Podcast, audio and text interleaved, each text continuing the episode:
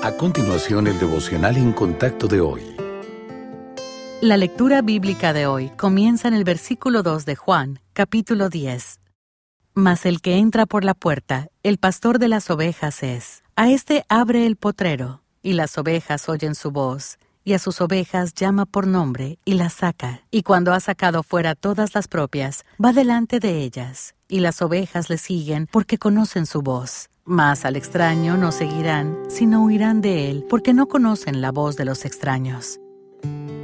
¿Usted solo habla con Dios o también lo escucha? Para aprender a escuchar al Padre Celestial, debemos recordar que escuchar es un proceso activo y continuo. Nuestra mente y nuestro corazón deben estar abiertos a la idea de que el Señor tiene algo que comunicarnos a lo largo de nuestro día. Debemos creer que Él nos hablará y que lo hará de una manera que podamos entender. Para escuchar a Dios, necesitamos pasar tiempo enfocados en Él, libres de distracciones. Meditar en las Sagradas Escrituras crea una actitud propicia para escuchar. Escuchar activamente implica responder a lo que oímos. A medida que leamos, debemos hacernos preguntas como ¿qué está tratando de decirme el Señor por medio de esto? Pero también debemos preguntarnos qué nos enseña cada pasaje en cuanto a Dios mismo, qué revela acerca de su naturaleza o qué indican estos versículos acerca de lo que Él ama. El Señor nos habla por medio de su palabra. Cuando Él ve que el deseo de nuestro corazón es andar en sus caminos, corregirá con amor cualquier paso en falso y nos guiará por su senda. Para desarrollar un espíritu atento a la voz de Dios se necesita un fuerte deseo y una práctica constante. ¿Está usted escuchando la voz de Dios? ¿Está su corazón inclinado hacia Él y decidido a escuchar?